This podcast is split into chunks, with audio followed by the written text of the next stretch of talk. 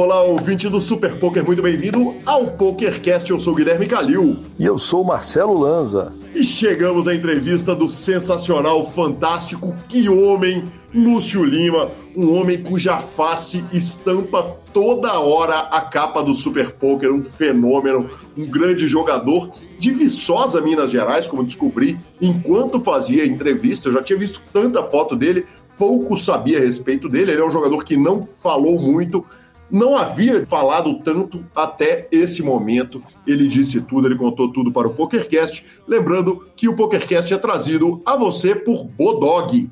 É isso mesmo, muito bem-vindo ao PokerCast. Tem bônus, tem novidade, tem muito mais. Chegaremos com mais novidades no corpo desse programa e no próximo Bem-vindo Bodog ao PokerCast. Boa! Somos trazidos também pela Suprema Poker, a evolução do poker online, Pay for Fun, pagamentos online com praticidade e segurança e Stars Club, muito mais que um clube de poker online. Perguntas, participações, sugestões, promoções e comentários. O nosso e-mail é pokercast.gruposuperpoker.com.br, Instagram e Twitter, arroba Guicalil e arroba Lanzamaia. Tem tempo que eu não olho o nosso e-mail, viu, professor? Tem, tem chance de ter ouvinte bravo com a gente, eu vou lá dar uma conferida.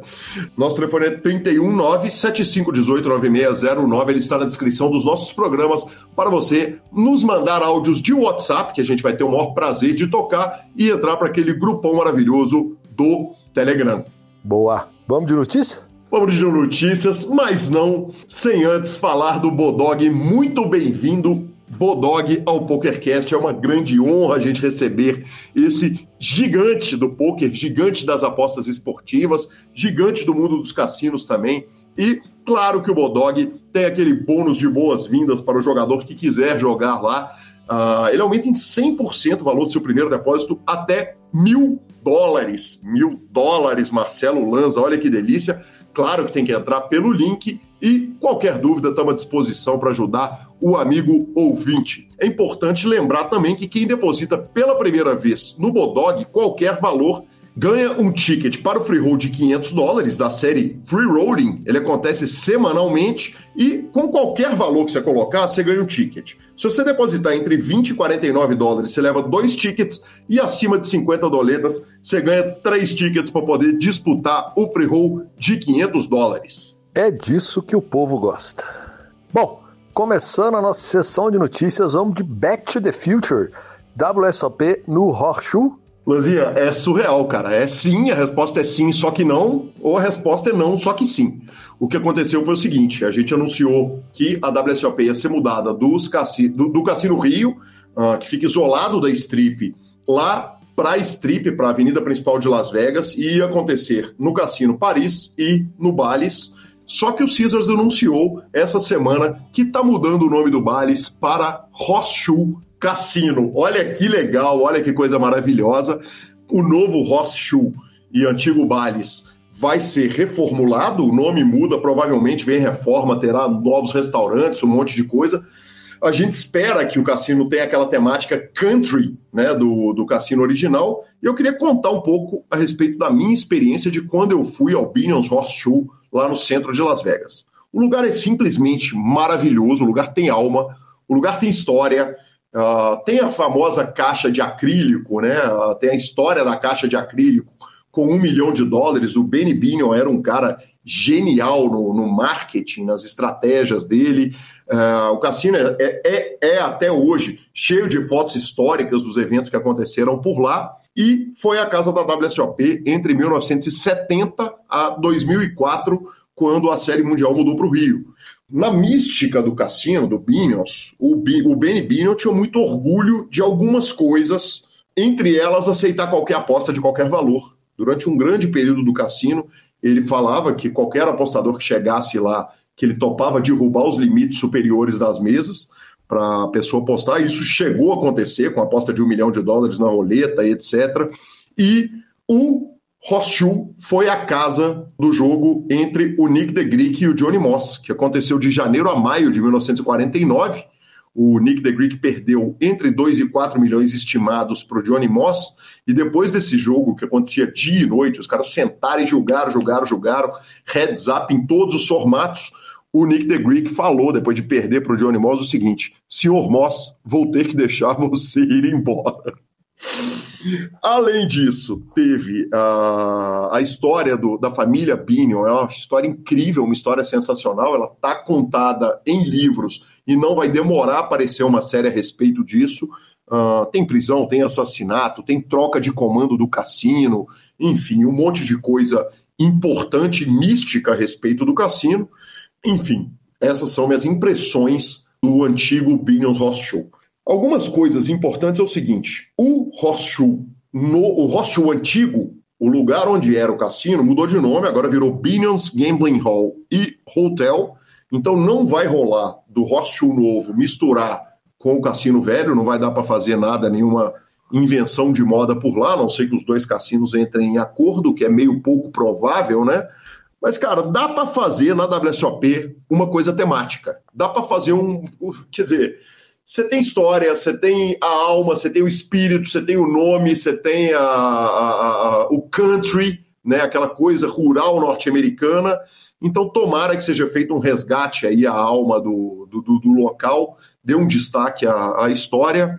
E vale lembrar que a WSOP começa agora no final de maio. Outro dia a gente estava tendo WSOP, mas era a WSOP deslocada, né? Ela foi para o final do ano por causa da Covid. Esse ano vai acontecer na época certa. Então, logo, logo temos WSOP em Vegas, professor. Sensacional, sensacional. Provavelmente já estava dentro da ideia da turma, a partir do momento que eles já sabem que eles adquiriram né, os direitos do WSOP, né? A WSOP vai para o hotel deles agora, e então já está dentro do plano de metas da turminha transformar ele em horseshoe, quer dizer, já deve ter aqueles projetos ambiciosos, né? Não sabemos se dá para ficar pronto a tempo, mas é, cara, deve ser muito bacana, principalmente para a turma da velha guarda entrar num salão novo com esse nome, com a história, com o peso que tem. E, maravilhoso, maravilhoso. Mas o engraçado é que eu estava vendo o Chris e o Scott Long, do Ant Up lá da Flórida, discutindo exatamente esse ponto que você colocou sem saber que eles estavam discutindo. Que é o que veio primeiro, né, cara? Se foi o ovo ou a galinha. Se eles resolveram mudar por causa da WSOP ou resolveram, escolheram aquele cassino porque ele ia mudar para Horseshoe Legal demais, maravilhoso. Estou contigo. Boa. E deu ele? Deu ele. Que homem! Que hashtag que homem! Fenômeno. Phil Helmut Tom do ano, segundo duelo do High Stakes Duel. Cara, demais, hein? Uh, Phil Helmut havia perdido o primeiro duelo para o Durr lá em agosto, né? Valia 100 mil dólares de cada, né? Então foi um duelo de 200 mil. E a gente lembra o formato, né? Começa com 200, segundo duelo é 400. Se tiver o terceiro, é 800 mil dólares. Agora ele ganhou o segundo para 400 mil dólares. E quando acabou, normalmente o jogador tem um tempo para pensar se ele vai querer revanche ou se não vai.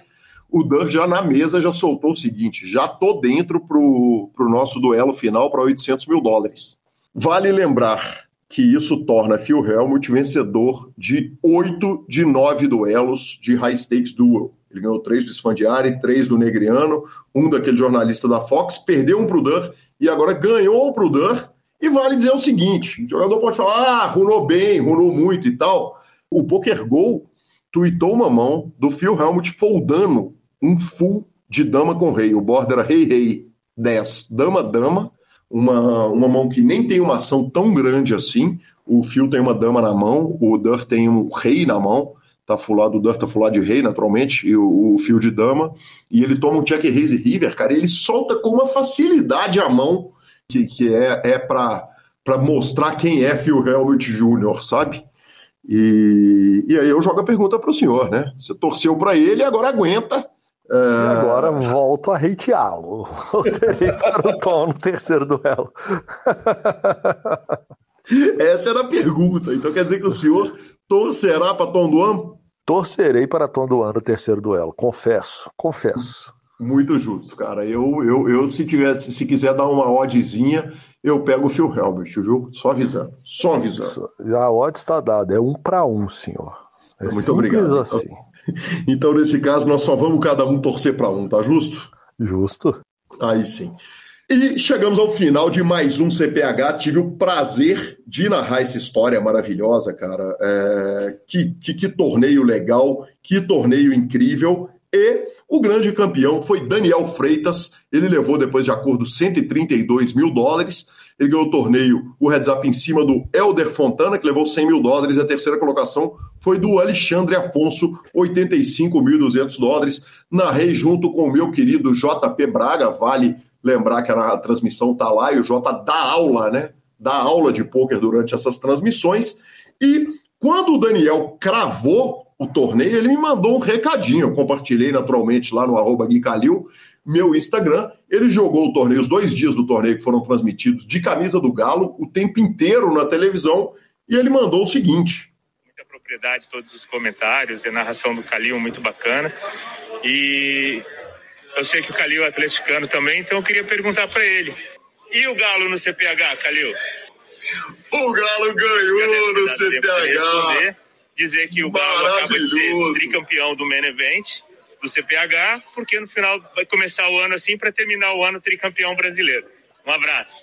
Lazinha, pegamos? Onde que eu assino para o nosso tricampeonato brasileiro chegar no final do ano? Chupa mundo. Vocês estão falando que o Galo não tem tri? Chupa mundo. É, ué, reto. Você tá louco. Só, nós estamos em grande fase, só respeita. Respeita, respeita a Ronada Hot, só isso. Cara, e, não, e ele rolou bem demais, viu, cara? Ele pegou muita carta, jogou muito bem e pegou muita carta. E a gente estava brincando ali, eu e o JP, que no próximo BSOP, aliás, o BSOP vem antes ainda do CPH, né? Tá chegando o BSOP São Paulo, vai estar tá todo mundo jogando de camisa do Galo. Não vai ser mais só o Caiafa, Pitão, o seu Rubens, não. Vai estar tá o field inteiro de camisa do Galo. É isso aí. Nós não merecemos nada menos do que isso. Exatamente, exatamente. Foi um prazer foi muito legal receber esse recado do Daniel, que é mineiro, que é atleticano, mas mora há muitos anos em São Paulo. Vale lembrar o seguinte: semana passada a gente falou que o Norson abriu a série, ele que é tricampeão, acabou de ser tricampeão paulista, abriu a série ganhando o Startup e Hoje foi anunciado o seguinte: Pedro Todorovic ganhou o Omaha Mystery Knockout do CPH. Ele que é tricampeão do Omaha, foi o campeão do ano passado. Que coisa, Marcelo Lanza. Que coisa, senhores. O que esses senhores arrumam é algo diferenciado, viu? Tá louco, é, tá, tá, tá de brincadeira aqui, que fenômenos. E vamos falar, claro, do Stars Clube, muito mais do que um clube de pôquer. E essa semana eu vim trazer uma ideia para você, ouvinte, uma ideia de dar aquela complementada na renda. Delícia, hein, professor Marcelo Lanza? É, ganhar um dinheiro enquanto você está descansando é um negócio maravilhoso. E uma forma de fazer isso é sendo agente do Stars Poker Clube. Para isso, você entra em contato com o setor comercial do Stars. O telefone é DDD 31 7339 7996. Ou pode nos pedir o telefone ou olhar lá no Instagram do Stars Clube e você leva seus jogadores. Se enquanto os amigos se divertem, você vai ganhar reiki. É importante lembrar que não importa se os seus jogadores vão ganhar ou se eles vão perder. Se eles jogarem, você ganha. Vale lembrar, claro, sempre que o Stars Clube tem central 24 horas de suporte com ajuda na divulgação, flyers, banners e tudo mais. Então seja um agente do Stars Poker Clube. Para a gente encerrar nossa sessão de notícia, é, vamos fazer alguns comentários aqui a respeito do último programa. O primeiro foi o seguinte: eu cometi um erro no programa passado, que eu falei que o Brasil é o único país islâmico, uh, um dos únicos países islâmicos a não terem cassino. Na verdade, obviamente, eu quis dizer que o Brasil é um dos únicos países não islâmicos sem cassinos, né, que eu já tinha ido até países islâmicos que, que tinham cassino, e o WIN anunciou um acordo para construir o primeiro hotel cassino dos Emirados Árabes. Fiquei sabendo disso em matéria do Gabriel Elias, lá no Super Poker. A matéria completa está lá. E antes de irmos para nossa entrevista, eu vou aproveitar para fazer uma errata daquelas de doer o coração, professor Marcelo. Eu contei na entrevista do Alberto Landgraf quem estava na nossa mesa no dia do aniversário de Sequela, que estava o Landgraf, estava a turma do, do, do, BSOP, Gabriel Pensador e tal, e esqueci de mencionar o ídolo, o amigo querido, fantástico Sérgio Prado, campeão de participações aqui no PokerCast, e, cara, partiu meu coração. Na hora que ele falou comigo, eu falei: mentira, eu tenho que ir lá ouvir, porque eu não estou acreditando que eu fiz uma barbaridade dessas. Enfim, eu fiz, me perdoe, Serginho, o senhor estará sempre na nossa mesa e nos nossos corações. Slow clap, palmas lentas, exatamente. Parabéns, é apenas isso que eu tenho para falar do senhor nesse momento. Nada mais. Nada mais, nada mais. E vamos naturalmente para a nossa entrevista, mas não sem antes falar da Pay for Fun, a carteira digital e processadora de pagamentos que opera com mais de 200 sites, incluindo o PokerStars 888, America Card Room e, claro, o Bodog. Você tem a carteira virtual, dá para fazer Pix para conta, para depositar, para sacar, tem o cartão e temos a palavra do nosso querido Rodrigo Garrido. Fala, Garrido! É isso aí, Gui. Então, a Pay é uma carteira eletrônica que qualquer jogador, qualquer pessoa que utilize os sites de poker e os sites de aposta, ele pode centralizar esse valor ali. Ou seja, ele não precisa ficar com o dinheiro preso em um site. Ele simplesmente saca para o cartão, depois manda do cartão para o outro site e tem a vantagem que dentro dessa carteira eletrônica ele consegue transferir para um amigo ele manda para quem ele quiser esse valor e o amigo deposita depois também para o site que ele quiser. Fica muito fácil você transacionar essa, essa ficha entre os sites e entre as pessoas. Aí sim, muito obrigado, Garridão. E vamos para a entrevista de Lúcio Lima.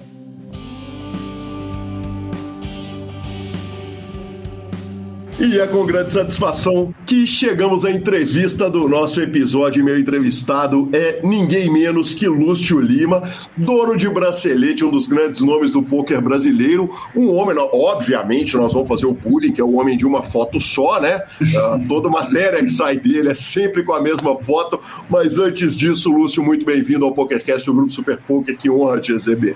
Boa tarde para todo mundo. Cara, fico muito feliz já, já vou te agradecer a oportunidade de estar aqui trocando essa ideia. Também super animado para a gente conversar um pouco mais sobre o jogo, sobre a vida, sobre a carreira. E vamos, vamos atualizar essa fotinha aí, pô. Já teve umas novas do KSOP, tem uma boa do Cantão, né? Que você conhece a turma lá, você pode até usar ela mais. Bacana demais, que coisa boa. Antes da gente falar do Lúcio, que tem 5 milhões de ganhos é, lifetime, que foi segundo colocado geral do Pocket Fives, que é no momento que eu, que eu, que eu preparei a nossa pauta, era o quinto uhum. colocado do Pocket Fives. Opa, já sou o quarto. Aí sim, que homem. Sem jogar. aí, Turistando 10 dias em Floripa, eu ganhei uma posição. maravilhoso, maravilhoso. Mas vamos começar de quem que era o Lúcio antes do poker. Lúcio, quem que era o menino Lúcio antes disso tudo, cara? Vamos lá. Era um estudante de educação física que sempre gostou muito de jogos. Joguei Dota, joguei um pouco de Counter-Strike. Sempre gostei de jogos de estratégia. Nunca o xadrez, curiosamente, mas aí comecei a jogar poker num domingo depois de uma pelada, que no condomínio aqui onde eu moro a gente sempre fazia.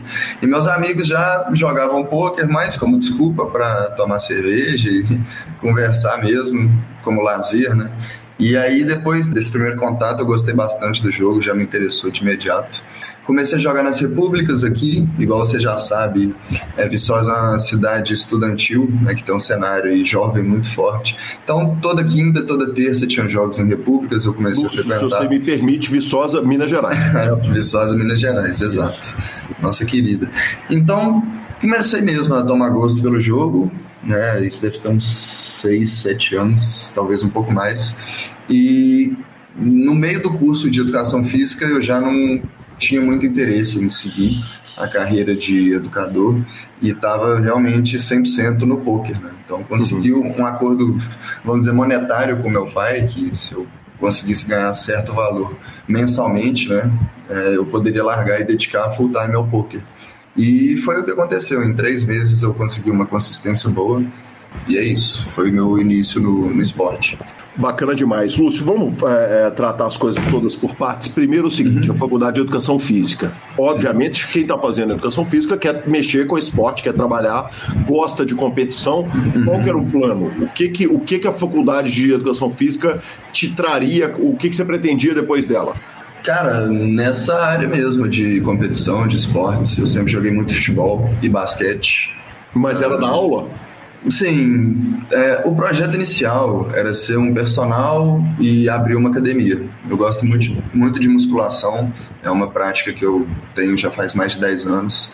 Então seria nessa área. Meus amigos também, muitos que, que ou eu abandonei o curso, né, que chegaram a formar, meus ex-colegas foram muito para essa área. Eu acredito que se não fosse o poker é onde eu estaria.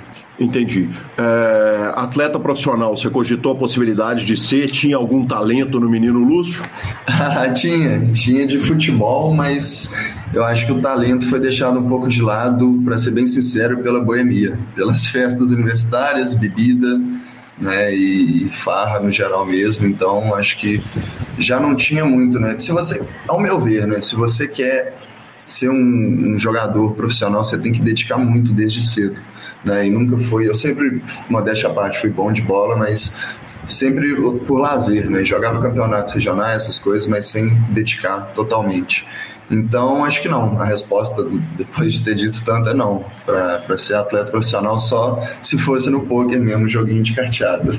Entendi. E aí, obviamente, eu já vou pular, já vou trazer essa parte que geralmente está lá no final da entrevista para o começo. É o seguinte: a gente tem jogadores que vão do pitão, time que não bebe não ganha, até a turma da meditação hardcore, né? Que não tem álcool, não tem nada, dorme todo dia no mesmo horário, acorda todo dia no mesmo horário.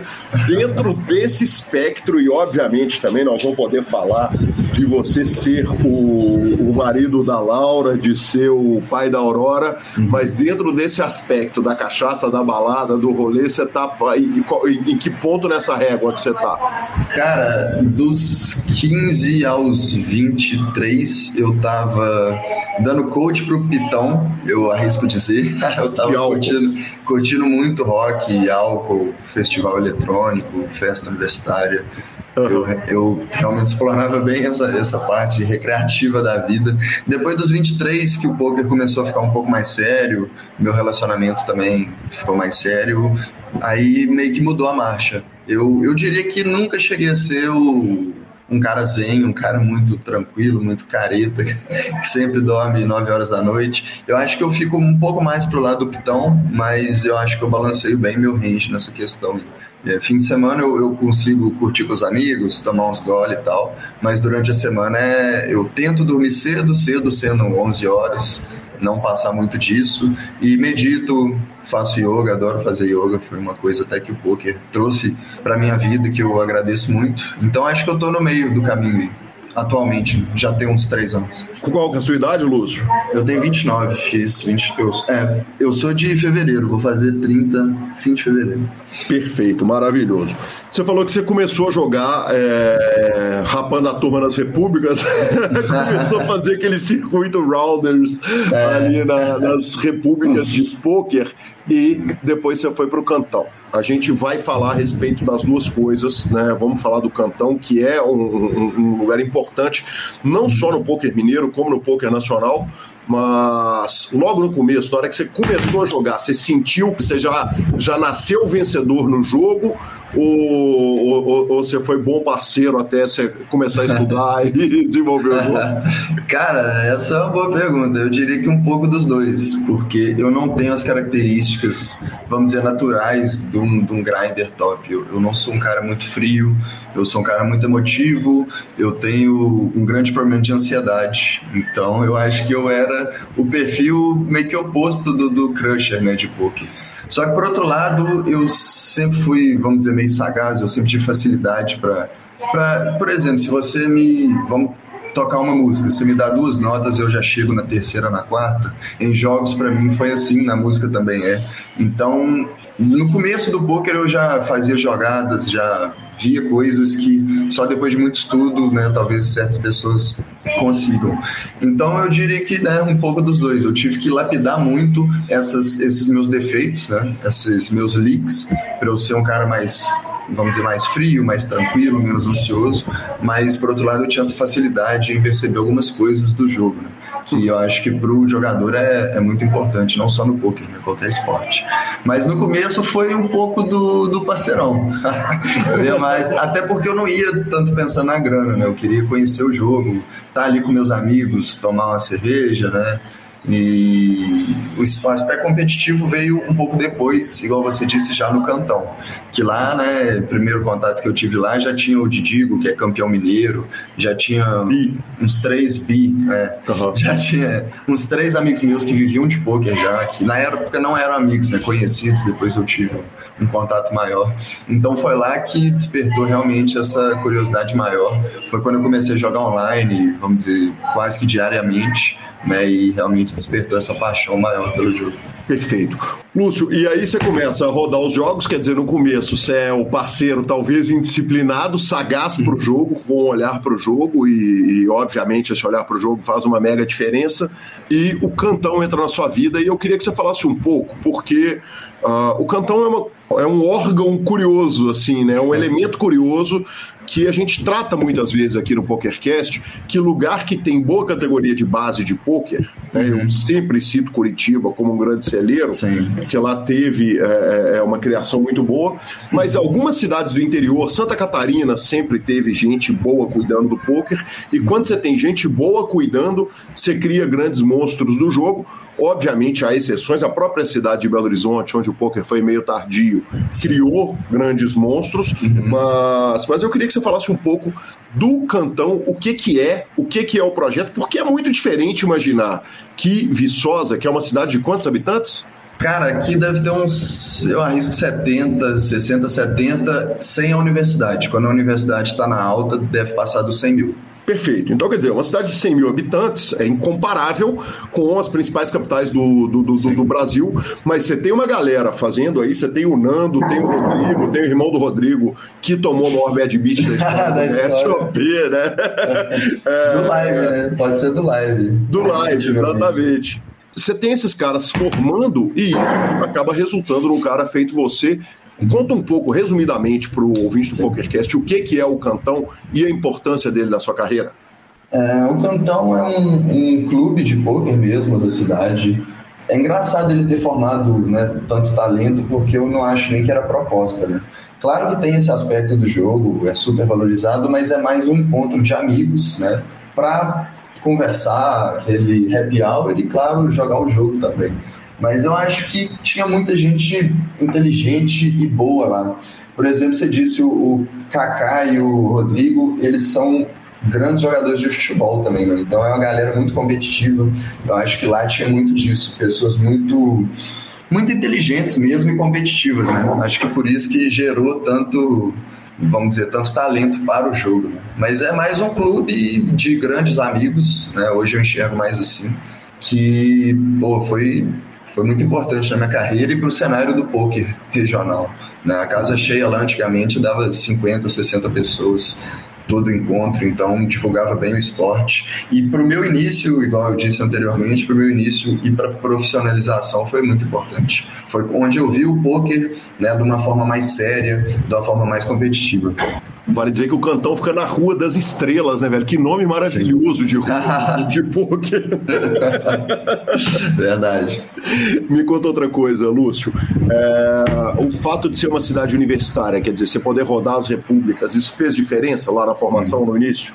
Cara, eu acredito que sim, de certa forma, porque não sei, pelo menos aqui o poker não é um jogo tão divulgado, né? Fora do cantão a gente não tem né, um lugar para, por exemplo, o futebol. Você tem quadras e campo de society que você pode bater bola todo dia. Se você tiver ali 5 a 10 amigos, você joga futebol todo dia, diariamente. Né? E o poker não. O poker ele precisa de uma estrutura a mais. Né? É difícil você, ver, você achar pessoas que, que gostam a ponto de praticar diariamente. Então, as repúblicas eram era esse meio, né? Além de que, pô, a vida de república é muito atrativa, né? Você conhece pessoas diferentes, homens, mulheres, então quando você tem a cidade mais nova é um, é um lugar bem interessante e juntava bom agradável, né? Tomava cerveja com gente nova, seus amigos das antigas também e, e também praticava o poker. Né? Então eu diria que sim, diria que esse cenário estudantil foi, foi bem importante também. Bacana demais. E por último, para a gente falar lá do início da carreira, para a gente encerrar essa parte, você falou que você fez o um acordo com seu pai que durante três meses você tinha que fazer uma quantidade de dinheiro para provar para o seu pai que dava. Uh, loucura a gente imaginar numa mostragem de três meses de poker, independente de ser cash, de ser torneio, o que quer que você estivesse jogando. Uhum. É, no final das contas você deu uma runada para conseguir provar para o seu pai que dava para jogar, olhando em retrospecto, porque, poxa, em três meses podia acontecer qualquer coisa. Você podia pegar Sim. um swing e ter dado um desastre e Sim. a gente ter perdido um cara que, foi, que hoje é número 4. é, verdade. É uma coisa bem, vamos dizer, bem louca, né? De quem não tem muita ideia. E é o cenário na época. Meu pai meu pai, obviamente, não tem a mínima ideia do que é o poker. Hoje sabe mais, claro, me acompanha de perto. Mas eu também, na época, antes, eu nem jogava torneios, na verdade. Jogava muito City Go e Cash no começo, online. Então, eu fiz a transição para torneios, tive dois meses bons, e os três meses depois foram esses meses de provação para o meu pai. Ou seja, eu também não tinha ideia da variância que está no meio dos torneios, né? E foi uma rodada absurda. É, os dois primeiros meses eu já saí de ter um K de banca para cinco e aí, nesses outros três, eu meio que cravei um torneio que para mim na época era um, era um hit por mês. Na época tinha no PS, galera das antigas vai lembrar, o Big 880. Começava. Acho que é isso, mais ou menos, Lúcio? Cara, é 2016, eu acho. 2015, 2016, eu acho que por aí. Tá. É, foi quando eu larguei. Acho que 2016. Mas enfim, o Big 880 ele rolava ali umas uma, duas da tarde 880 o buy-in e ele pagava bem, pagava uns 7, 6, 7K. Na época o PokerStars ainda estava na altíssima, né? dominava o mercado como monopólio mesmo, não tinha muita competição.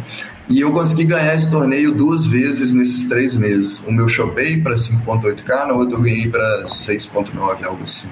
E também teve um domingo que eu, que eu fui muito bem, nos 27 Saturday Eliminator, que rola até hoje também no sábado. Então, resumindo, eu consegui ir para 20 e poucos K de banca em três meses. E o dólar não era tão valorizado, mas é uma grana que, né, na vida estudantil, é um dinheiro, vamos dizer, relevante. Né? Meu pai ficou impressionado com aquilo, falou: Lúcio, se você conseguir manter isso, né, tá tudo certo, você pode seguir esse seu sonho. E eu meio que consegui. Claro que teve as downs, teve né, aquela variância que tem, mas esse primeiro ano de como profissional, vamos dizer, foi já foi um sucesso para mim. Bacana demais. Você falou, eu jogava cash game e sit and go principalmente. Quer dizer, antes desse momento você vivia uma variância muito menor jogando cash e sit and go, é, estudando o jogo, quer dizer, levando o jogo a sério enquanto você ainda estava na faculdade. Como é que era a relação do poker lá no começo quando você jogava o, o cash? O cash de Omaha, eu vi em alguma outra entrevista sua é, jogando cash de Omaha e sit and go. É, o Cash Omar, na verdade, ele foi em 2019, eu acho. Foi um ano que eu dediquei simplesmente ao PP Poker. A gente pode falar disso depois. É, nesse início, é, cara, uma coisa que eu sempre fiz, é, eu acho que por causa do meu pai, ele é um cara muito muito metódico, sabe? Muito sistemático na vida, na profissão. Então, antes de eu mexer em qualquer coisa, eu procuro estudar o máximo aquilo. Então, estudar sempre foi uma coisa que eu fiz até mais que jogar na carreira e nesse começo principalmente. Na época não tinha escolas de poker, não tinha o curso do Your Edge, não tinha o, o Poker Code do Fedor Rose. Então, a forma era um pouco mais, vamos dizer, trabalhosa. Eu via muito material de YouTube, eu via os High Roller Live, via os Cash Game, via City Go, todo o material Poker After Dark, as coisas mais ultrapassadas eu absorvi tudo e eu sempre me inscrevi no Run It Once, que é o site do Field Galfon. Eu acredito que é a maior escola de poker online do mundo e desde o meu primeiro ano profissional eu sempre estudei muito por lá, até hoje eu estudo muito por lá. Né? Uhum. Tem, tem excelentes professores e, e, jogadores lá. Então, sempre foi isso. Foi estudando bastante e era isso. O, o, cash game eu dava alguns tiros, né? não era uma coisa que eu jogava diariamente, era mais o City Go. E eu tinha zero gestão de banca. Eu, com 1K de banca, quando eu comecei, eu já jogava o City Go Six Max Turbo de 50 dólares. O menor que eu jogava era de 11 dólares. Então a gestão de banca mandou lembrança. Isso, e, e, dava pepino, quer dizer, dava umas quebradas pelo meio do caminho, óbvio, né? Cara, dava. Cheguei, esses mil, cheguei a, a chegar a 200, mas aí reergui de novo. E foi quando eu fui para os MTT e já comecei acertando o, o Big 880, que me deu uma tranquilidade maior. E, e me manteve no, nos torneios. Me conta um negócio, qual que é? O que está passando na sua cabeça na hora que você vira do cash e do go para o torneio? A, a, a virada, a, a, sensação que eu tive pela sua fala foi que a virada profissional ela, ela acontece junto da virada de modalidade, é isso mesmo? Sim, é isso, perfeito. A primeira coisa é putz, vou ter que sentar a bunda aqui e ficar 10 horas grindando. isso é inevitável, isso é a mudança, né? Porque Sim. na época do City Go eu tinha liberdade, jogava uma sessão de duas horas, saía e fazia qualquer coisa, voltava à noite, pegava um horário que os jogos são macios, jogava mais duas, três horas. E o torneio realmente você tem que ter uma rotina muito voltada àquilo, né? Para maximizar a sua performance, né? Então você tem que ou ser muito organizado ou ter alguém fazendo comida para você de hora em hora, né? Você tem que comer frutas durante a sessão, fazer um café mais energizante, fazer yoga antes, meditar, enfim, cada um não tem a receita, né? Cada um faz o que acha melhor, mas eu sou um cara muito regrado nesse sentido, né? dia que eu que eu vou pro grind, eu tenho vários, como é que a gente pode falar, várias práticas, hábitos que né, me ajudam a melhorar essa, essa performance. Acho que isso é muito importante e algo que a galera às vezes subestima. Né? Acho que é só sentar ali com um copão d'água, né, aí do nada pede um hambúrguer com Coca-Cola e acha que vai continuar jogando bem. Então, Acho que isso é bem importante. Perfeito. E aí, então, quer dizer, você virou modalidade, virou profissional, e aí você tem que começar a reestudar as coisas, é isso? Hum, cara, eu acho que não. Acho que é, um, é um, meio que um processo meio que. Qual é a palavra? Meio que você tem que seguir um flow. Eu acho que nunca. Tipo assim, você tem que sempre estudar e se manter estudando. O que muda é que eu mudando de modalidade, eu parei de estudar o City Goal e comecei a absorver tudo de torneios.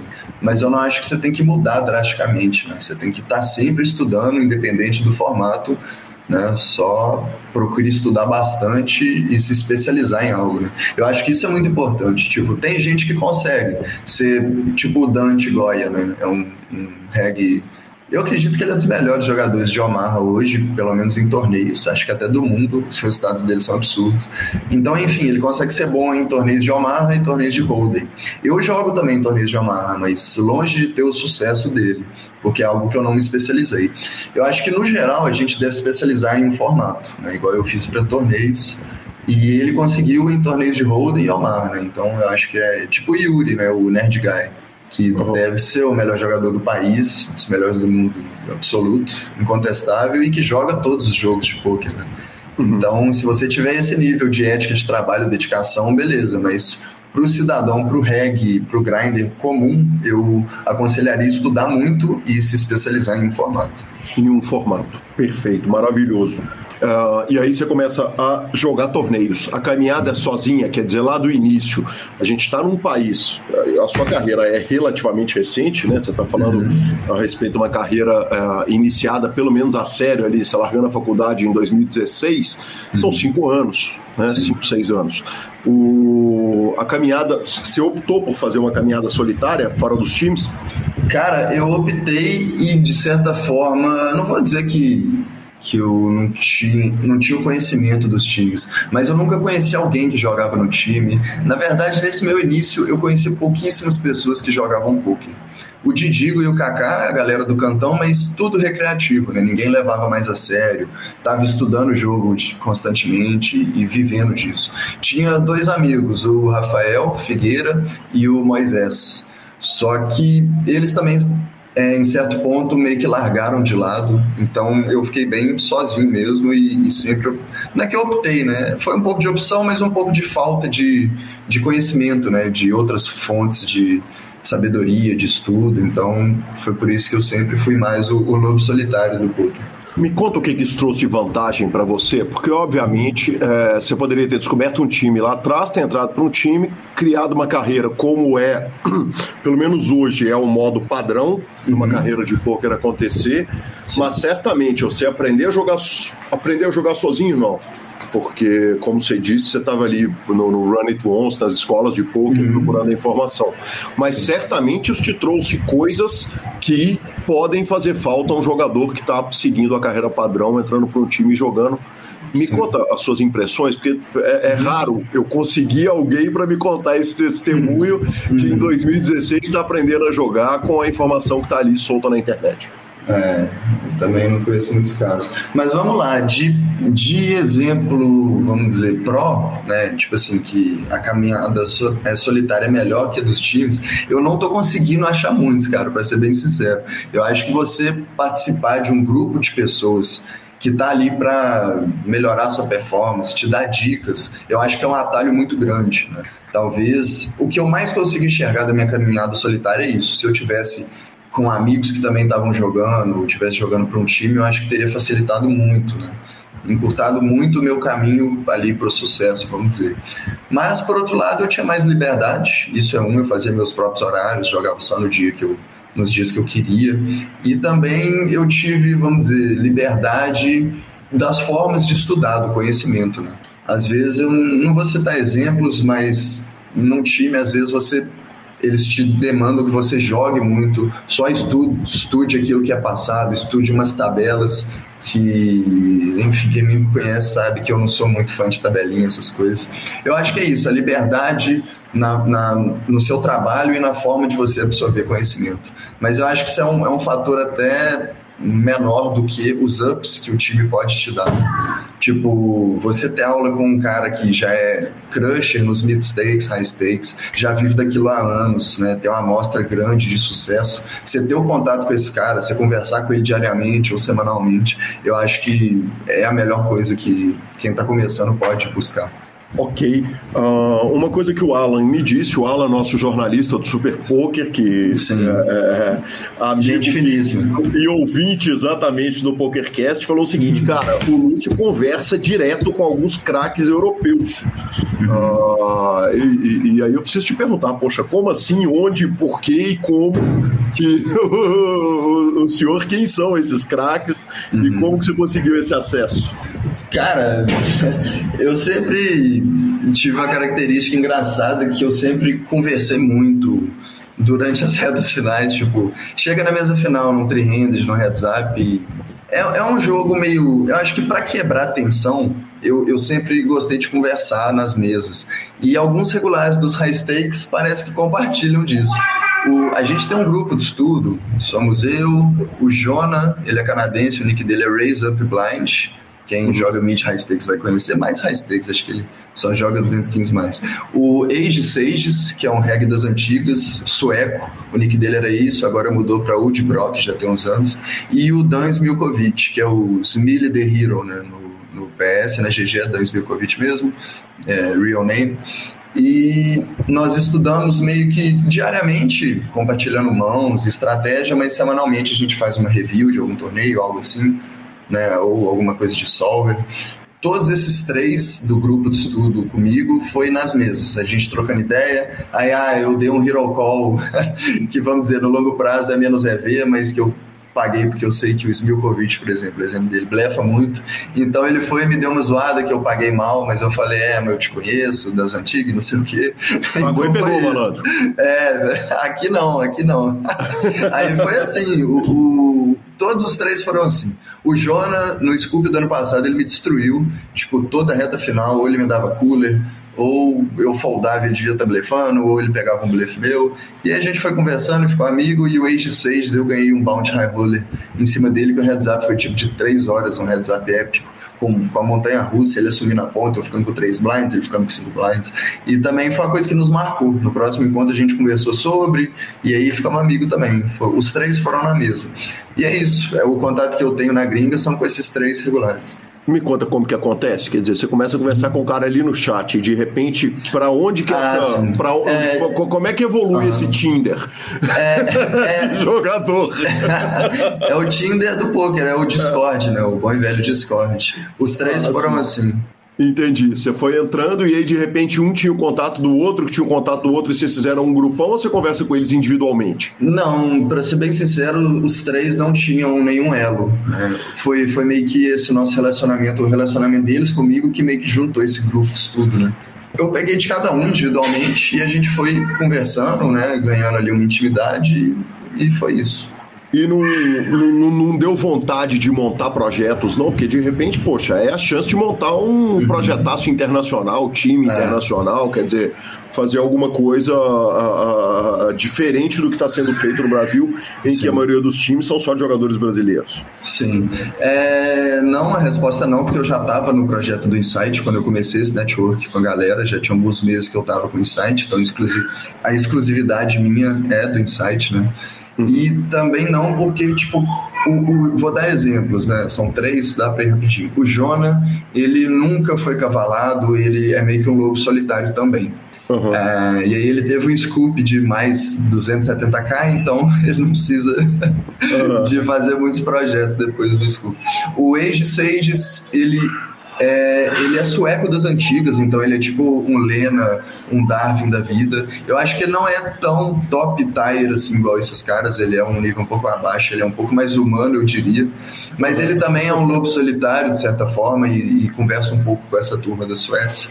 E o Smilkovic já é cavalado, né? Ele é estaqueado pelo Oli Shemion e o Chris Rudolph, que é o Wizu Wizu e o Attenlos no PS, né?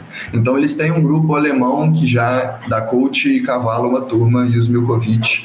Eu acho que hoje ele não tem coach com essa turma, ele já é do nível, mas ele ainda é estaqueado para alguns jogos, né, os 2K mais até 10K, ele ainda joga cavalado por essa turma. Então, acho que não, era mais uma, um network para trocar ideias, conhecimento mesmo. E é engraçado que a gente compete diariamente um contra o outro de uma forma bem, bem feroz, então foi, foi bem legal esse grupo de estudo. É bem legal. Em algum momento houve a sensação de que alguma informação podia estar sendo escondida de você pelos caras, quer dizer, e da sua parte também? Uhum. Alguma informação os malandros seguravam? Cara, isso que eu achei o mais legal e o mais bonito desse network. Eu acredito que não, velho. Tipo, qualquer dúvida que eu mando, até mão jogada contra o, o Smilkovic, porque assim não é que tem meio que uma hierarquia, mas lá tem a galera mais, vamos dizer, poker de rua, que somos eu e o Jonah, e tem a galera mais dos solvers. Né? O Smilkovic hoje, ele deve ser dos caras mais técnicos que mais estuda com solver. A gente chama ele de o GTO bot, né? o robozinho GTO. Ele é um cara assim de conhecimento sobre o poker absurdo e ele sempre leva as amostragens dele, as simulações dele. Sempre que a gente tem dúvida a gente manda e ele costuma tirar, costuma resolver os spots para a gente com a gente. Então eu acho que eu acho que se tivesse né, alguma negligência de informações, algo do tipo, né, a gente perceberia, né, eu perceberia. Ele realmente, a galera é muito aberta e muito disposta a trocar ideia foi um negócio muito legal que eu também fiquei impressionado. Falando assim, né, tipo, por que, que eles compartilhariam essas coisas, né? Mas eu acho que é porque cada um ali traz uma visão diferente, né? Uhum. Então, eu acho que é, foi bem legal nesse sentido. Que bacana. E tem planos de encontrá-los pessoalmente? Cara, tenho sim. O Jonah é, virou um grande amigo meu. Eu troco ideia com ele meio que diariamente. Ele tava até, ele grindou a Winter Series das Ilhas Cayman, me mandou umas fotos, fazia uma, uns, umas filmagens, ele foi lá com a esposa dele, um lugar absurdo, maravilhoso. E a gente troca muita ideia e quando voltar, quando o Covid dá uma segurada aí, né, voltar o live poker, eu acho que é tipo um EPD Barcelona, que é um que eu tenho muita vontade de viajar. Eu acho que a chance da gente se encontrar e até ficar na mesma casa, algo assim, é bem grande. O Smilkovic também, ele me chamou para ir para Vegas, né? Que ele foi lá para o WSOP, teve até vários regulares brasileiros que foram. Né? Eu fiquei sabendo o Net, o Yuri, mas essa viagem para mim não dava, mas resumindo, né? Eu acho que o encontro com, a, com essa turma de, dos gringos, eu acho que não demora para acontecer. Só a questão do Covid dá uma segurada mesmo. É, essa viagem especial seria uma viagem difícil porque tinha uns 14 dias, né? Que, que tinha que segurar ali no México ou na, nas próprias ilhas. né, é. o, o, o, o Jora te chamou para ir pro México, tá ali do lado, né? no final de contas. É, e você é o pai recente. E uma das coisas que o Fabrício me falou foi o seguinte: é, aliás, muito obrigado ao Fabrício, que contribuiu pra caramba nessa pauta, foi o fato de você ter virado pai e marido ter Sim. virado uma chave enorme no seu jogo. Sim. Eu vou te perguntar o que, que nós vamos tratar primeiro. Nós vamos tratar primeiro a chegada do Insight Poker Team ou vamos tratar primeiro a chegada da Aurora e o casamento com a, com a Laura? Que ele chamou de Laurinha, então tô, Laurinha. tô, tô, tô tomando a liberdade de chamar de Laurinha também. Sei, sei. Primeiramente, um abraço, Fabrício, um dos meus melhores amigos, uma amizade muito legal que o Poker me trouxe. Também foi um dos meus primeiros alunos. Um cara nota mil, né? Não vou ficar aqui rasgando para ele, mas vamos falar primeiro da, das meninas, porque eu acho que é um papo que dá para resumir Claro que é uma história muito longa e importante na minha carreira, mas né, relacionado ao poker dá para resumir o impacto que isso teve. Então, então com tempo, hein, Lúcio? É... Então manda brasa. Tranquilo. é o último compromisso da sexta. Vamos que Sei. vamos. Bora. Cara, quando eu comecei a namorar a Laurinha, que já é um relacionamento de mais de 10 anos, é... o que eu achei legal foi que eu tive tempo para me dedicar assim, no nível psicopata ao poker, eu diria. Eu saía bem menos, né? Eu não precisava ir de festa, encher a cara, vamos dizer. Eu saía mais para comer com amigos, jantar ou tomar cervejinha, churrasco, mas limitou minhas saídas, é, minha vida noturna uma, duas vezes na semana, né? Isso me deu muito tempo para dedicar ao poker. Então, é claro, a gente ama viajar, é o nosso hobby número um, então a gente sempre viajou muito, mas quando eu estava aqui em Viçosa, sempre foi poker, poker, poker, respirando poker, estudando e jogando o dia inteiro. Então isso eu acho que foi o que me levou a chegar nesse nível, né, a chegar nos high stakes. Quando a Aurora nasceu, ah, já deu uma brecada, né, obviamente, que você tem que que você tem, né? Eu, meu prazer hoje é passar tempo com minha família e o poker acaba que ainda é meu ganha-pão, é, também é uma paixão, mas eu acho que ele virou algo mais secundário. Eu não tenho aquela. A paixão ainda existe, né? O fogo ainda está aceso, mas não é a prioridade, vamos dizer, né? Eu acordo, a primeira coisa que eu penso já não é o poker igual sempre foi, né? Mas acabou que, tipo, por outro lado, me eu acho que me deixou um homem mais maduro, ajudou muito na questão da maturidade e na questão de ser grato né, pela vida, por todas as bênçãos que a gente tem, pela beleza que é você jogar um jogo que você ama como profissão. Né? Então eu acho que teve os dois lados. Né? Eu perdi um pouco daquela daquela obsessão pelo jogo, mas às vezes é até bom, porque eu acredito que tudo na vida é o equilíbrio, né? A gente não vai ter uma vida equilibrada se a gente quer ser o melhor do mundo em algo, mas dá para a gente tentar chegar perto disso. Né? E a partir que a Aurora veio no mundo, eu acho que foi essa virada de chave. Né? Eu comecei a, a equilibrar mais meu tempo e acabou que quando eu estava lá no poker, então, eu dava até um pouco mais de valor para aquilo. Então acho que foi muito bonito e me ajudou muito dessa forma. Que demais. Então foi planejado, quer dizer, a paternidade ela foi. Não, não foi. ela é até um caso engraçado que ela ia colocar o Dil na consulta que ela descobriu que estava grávida. Uhum. é, não tem vergonha de contar porque ela conta essa história para terceiros, então acho que dá para divulgar isso. E foi, foi do nada, foi né, repentinamente, a gente não tinha, a gente tinha planos para depois dos 30 anos, se a vida tivesse boa, tivesse estabilizado. Mas, tava, mas... Tava quase, de qualquer é, forma. A, a, dois, três tá aninhos. A Aurora tá com quantos anos? Dois, dois e três. Ah, justo, bacana. É, dois, três meses. Mas foi tranquilo, tipo, se fosse para ter uma surpresa dessa, eu acho que o momento era aquele.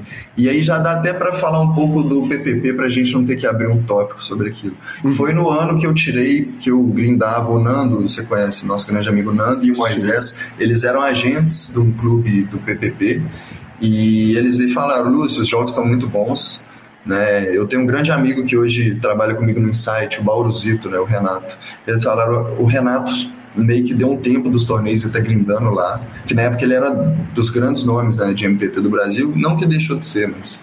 E eles me falaram dele, né? O Renato tá jogando lá no PPP, os jogos são muito bons, né? E tudo. Então eu comecei a jogar o PPP e, cara, foram oito meses muito bons, porque eu nunca tinha jogado Omaha, era lá o que dominava era Heads Up Six Max de Omaha 5, um jogo que eu nunca tinha visto na minha vida, já tinha jogado Omaha, mas nada profissional antes. E eu tive oito meses muito bons, que me deram estabilidade financeira boa, né? Pra... Então, no fim desse período de PPP que a Aurora veio. Então, eu estava no momento da minha vida que eu estava, vamos dizer, estável, né? Podia ter aquela, aquela surpresa, né? Então, isso aí foi, foi algo que ajudou. Perfeito. E, e, e, aí a virada de em primeiro lugar, por que, uhum. que você larga eventualmente?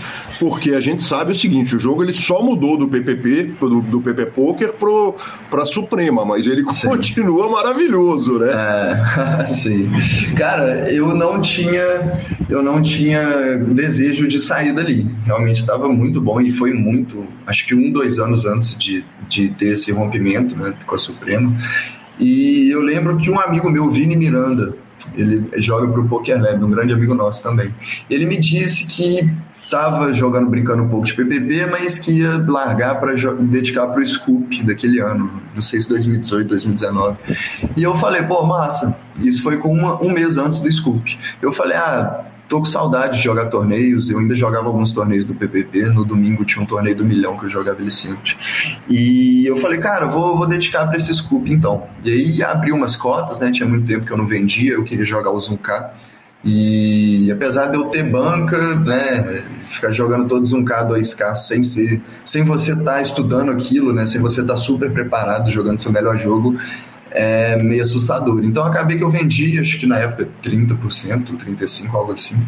E fui pro Scoop, fui jogar o Scoop e nesse Scoop eu tive a, até então o melhor resultado da minha carreira.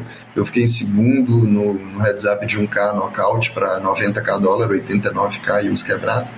Também fiz outras 5 FTs e, e foi um Scoop muito bom. Profitei acho que uns 123k. E aí a galera, para mim e pra galera do investimento, foi excelente. Né? E foi depois disso. Aí o dólar estava na alta e eu, claro que não igual hoje, mas já estava, não lembro, mais de 4,50, acredito. Então eu falei, ah, vou voltar, né, pro, pro meu, vamos dizer, meu feijão com arroz, que sempre foram os torneios.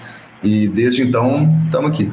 Você avisou para os investidores que você não estava, que estava com sangue no olho, mas que não estava na, na, ponta dos cascos tecnicamente para jogar, quer dizer que não estava. Talvez não, não, é que não tivesse a ponta dos cascos, mas que talvez não tivesse aquele tempo de jogo Sim. ideal, né? Cara, é até engraçado essa resposta, porque os meus investidores sempre foram meus amigos, gente que me conhece, acompanhou a minha carreira e confia muito em mim, e eles sempre me acompanharam no PPP. Então, para eles que não são tão do meio, eles falam, o Lúcio está matando no PPP, né? Claro que eu vou pegar o investimento dele no Scoop, apesar de ser outra modalidade completa. Né? Então, a maioria da turma meio que não ligava muito, confiava mesmo e, e é, foram, no, foram pro gamble mesmo, confiaram em mim meio que no gamble mesmo e acabou que deu certo. Bateu aquele one time maravilhoso. É, bateu, bateu. que delícia. E aí é o seguinte, então o senhor voltou a jogar, pega, arruma uma nota e aí vamos foldar o Omar e vamos, vamos, para os MTT, que o, o jogo está aqui. É, o que que, o que que acontece? O que que se passa na, na, na, nessa cabeça brilhante aí uhum. na hora que acontece essa magia toda e se arruma meio milhão de reais? Cara, foi basicamente isso. Né? Eu tava muito feliz. Né? Eu tava com minha filhinha, nasceu bem, com saúde e tudo é, apaixonado com a, com a, minha noiva. E o poker estava indo super bem, né? Mas é aquilo, eu volto na questão que eu já te falei, né? Eu, pelo menos, na minha carreira, eu sempre tentei me especializar em algo. Então, já que eu vou jogar torneios, é, a galera falou, pô, velho, tira aí duas horas do dia pra você jogar também ao Marrakech. Mas é uma coisa que eu não consigo, eu não me sinto confortável. É, primeiro que eu sempre eu procuro jogar os high stakes mesmo, né? Eu acho que uhum. é o que é mais divertido e maximiza meu tempo nas mesas, né? Então, se eu for competir nesses high stakes, eu teria que estar estudando o Amarra uh, né, diariamente com, com bastante seriedade. E, e, o torneio é um formato tão mais complexo, tão mais rico, né? Tantas variáveis, que eu acho que é um ou outro, ao meu ver. A gente consegue fazer de tudo, mas né, parabéns para eles, não é o meu caso. Então eu realmente me dediquei e especializei nos torneios. Eu voltei a old school grind. Bacana demais. Em entrevista para o nosso Gabriel Elias, lá do Super Poker, você falou o seguinte: cara, eu nunca almejei ser campeão de W Cup, Scoop, bracelete, uh, essas coisas. Isso, uhum. isso continua sendo verdade? Imagino que não, porque na hora que eu falei que era quinto do Pocket Fest, você falou, não, senhor, quarto. Quer dizer, é, isso mudou na hora que você bate o torneio, porque tem uma coisa, você pode estar ganhando o que você estiver ganhando uh, no aplicativo. Na hora que você bate esse monte de torneio, é capa do Super Poker todo dia, é, podcaster fazendo bullying, porque todo dia você está com a mesma foto, não tem foto diferente. Me conta um negócio, faz diferença hoje para você se olhar e, e, e, ver seu nome na, na, na capa das revistas, dos sites, etc? Cara, se eu dizer que não, eu acho que qualquer um que dizer que não meio que tá mentindo. Eu sempre fui um cara que busquei ter uma humildade, ser mais low profile. Nunca foi algo que, não sei, nunca me importou tanto. Mas é muito legal você ter reconhecimento no seu trabalho, né? nos círculos assim menores da região, você realmente ter esse reconhecimento, eu acho que é uma coisa muito legal. Mas eu, eu, eu diria que eu não valorizo tanto, sabe? Eu, procuro mais ser um, um, bom atleta, um bom pai, um bom amigo, do que né, qualquer tipo de fama ou algo assim. Eu acho que é muito importante pelo nosso projeto do Insight, né? A galera vê que realmente o trabalho ali está sendo bem feito, está dando frutos. Então acho que nessa questão é muito importante. Mas esse negócio de almejar títulos internacionais e tentar ser o melhor do mundo é algo que nesse momento da minha vida para mim é quase que irrelevante. Porque, até porque eu já sei que essa posição que eu cheguei de segundo melhor do mundo e hoje quarto melhor do mundo é algo meio utópico, que eu não vou conseguir manter, porque cada vez mais eu estou me desvinculando do grind diário, semanal, por causa da minha filha, da minha família. Estou né? passando mais tempo com elas e dando mais aulas. Né? O projeto do Insight hoje é meio que o meu, minha prioridade no poker. Então é isso, eu vou jogar mais as séries, claro, jogar ali quinta e domingo, né? Quinta jogar os dia 1 e domingo jogar a grade, que não dá para foldar para quem vive de poker de torneios. Mas essa questão de rank, de títulos, eu acho que eu não vou brigar tanto, realmente, por esses fatores que eu. Perfeito. Ok, nós vamos falar do insight uh, logo. Mas você disse o seguinte: o insight é minha prioridade, mas você botou a cabeça para fora do parque, lá na Caverna do Dragão. Você viu a, o topo do ranking ali encostando, uh, você viu a possibilidade de alcançar e ainda assim você está abrindo mão para cuidar do projeto. Claro que significa menos trabalho, significa um Lúcio mais pai, menos jogador. Mas Exato. tem uma dorzinha no coração de abrir mão disso? Cara, de novo, se eu falar que não, é mentira. Ninguém quer sair de ser o, sei lá, top 5 do mundo para ser top 50, né? Mas é, na vida é isso, né? Tipo, a gente não vai ter de tudo. Né? Essa questão de prioridades, o que é mais importante para você no momento. Né? E para mim, realmente, é o, é o time e é a minha família. E ser feliz, eu acho que é. Tudo se resume em ser feliz. Né? Uhum. Então, para mim, é realmente aproveitar um pouco mais a vida, que esse 2020, 2021 eu trabalhei demais é algo que eu não sei se eu repito na minha carreira, mas é aquilo, né? Me trouxe onde eu tô, me deu muitas vitórias, uma estabilidade financeira.